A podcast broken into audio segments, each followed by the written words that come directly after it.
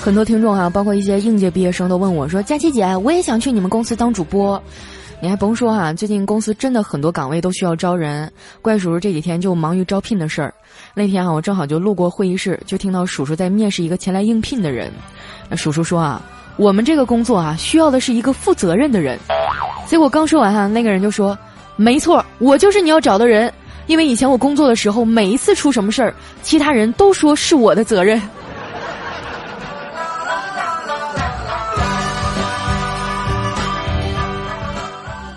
其实啊，我们还是很希望公司能够加入一些新鲜血液的，尤其是优质的单身学弟学妹。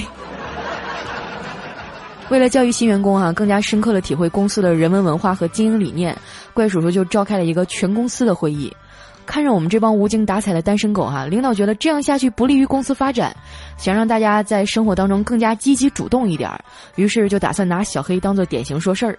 在大家都毫无防备的情况下哈，领导就把小黑叫到最前面说。大家都知道啊，单身不容易，孤独寂寞，于生活于工作啊，其实都不是一件好事儿。所以，我们更加应该积极主动，无论是工作还是生活当中啊，我们都应该抱着更加积极乐观的态度，这样才可能尽早的摆脱一个人那种无奈和孤独。来，小黑，你来和大家说说你单身的心酸吧。结果这货站在前面啊，眼巴巴的看着我们，愣了半天，说：“心，我心不酸呢。”领导，手酸算吗？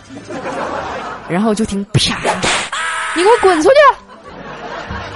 又想到了现实的生活。